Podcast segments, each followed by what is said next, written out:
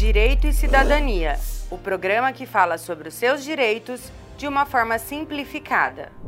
Fizeram um empréstimo consignado em meu nome. O que fazer? Fique tranquilo, é possível ingressar com processo contra o banco ou instituição financeira que autorizou o empréstimo.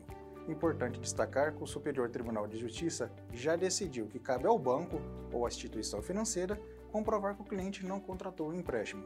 Por isso, se isso aconteceu com você ou alguém de sua família, entre em contato com o sindicato e agende horário com o jurídico. O advogado civil Henrique Gomes Leal respondeu a essa pergunta. Este foi um programa desenvolvido pela TV Movimento em parceria com o Sindicato Químicos Unificados.